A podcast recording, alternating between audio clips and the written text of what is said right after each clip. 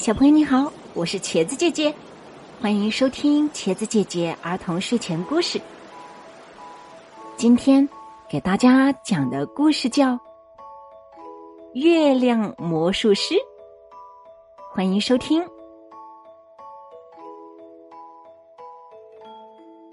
中秋节的晚上，西西一家坐在院子里赏月，月亮好大。好圆呀！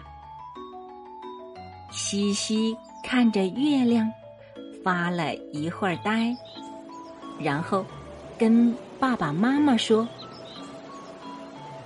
月亮真是个最伟大的魔术师。”爸爸妈妈愣住了，问他：“为什么月亮是最伟大的魔术师呢？”西西。指着圆圆的月亮说：“因为它会变魔术呀，会变魔术。对呀，它可以变得圆圆的，也可以变得弯弯的。”爸爸笑了，西西说的对呀。每当农历十五的时候，月亮都圆圆的。等到了初一呢，就成了弯弯的月牙。不过，西西的这个比喻还挺新鲜的。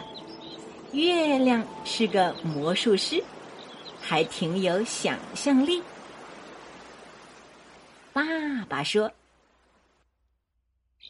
月亮还真是个伟大的魔术师呢。但是，你知道吗？月亮想要变魔术。”还需要两个助手帮助他，要不然他是不会变得十圆十弯的。需要谁的帮助呀？西西好奇的问。